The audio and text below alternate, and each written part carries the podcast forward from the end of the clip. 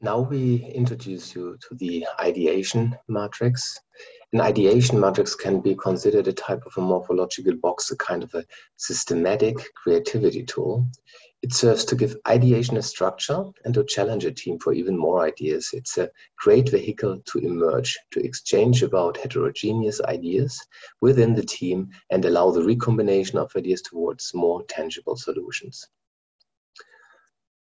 what do you need as a prerequisite is just the brain dump and maybe something uh, you might want to use inspiration cards but you can do a little bit kind of a mind game. Sometimes teams are blocked in that phase and say how can i get more ideas? And then think about famous innovators out in the world and think about you could be an elon musk. Think about you could be jeff bezos or any person you might admire for his or her ability to innovate put yourself in the shoes of that person and think about what could be his or her idea. So this is another inspiration and inspiration cards just don't do anything else like that. This is already an application. You see here we just have a simple table structure. We write at the top the design challenge. How might this team improve the UHH mobile app?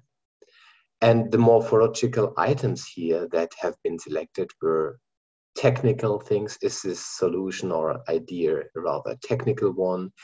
Is it rather an organizational thing? Is it a social or political thing? And very helpful is that item miscellaneous because sometimes there are items or ideas that you cannot quickly align and sometimes people get lost in discussing in discussing what it is. So simply align it to miscellaneous and then you are fine and you don't lose too much time. So in this way, see how from the right side, from the brain dump, it took over all the ideas, recognizing here a little bit more the expertise. For example, the person who added the blue stuff was obviously more a tech technical person, whereas the green person, uh, well, the person who has the, the green was a little bit more untechnical and this is again a nice example how you know different persons with their their expertise harmony and get nicely together.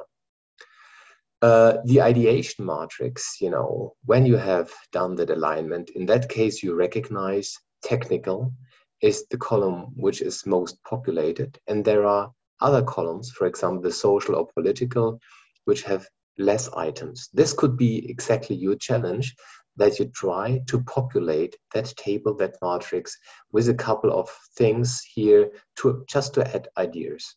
And so you see here the three gray marked um, sticky notes, uh, which will be which have been added based on that discussion that we missed a couple of ideas here. What can you do with that?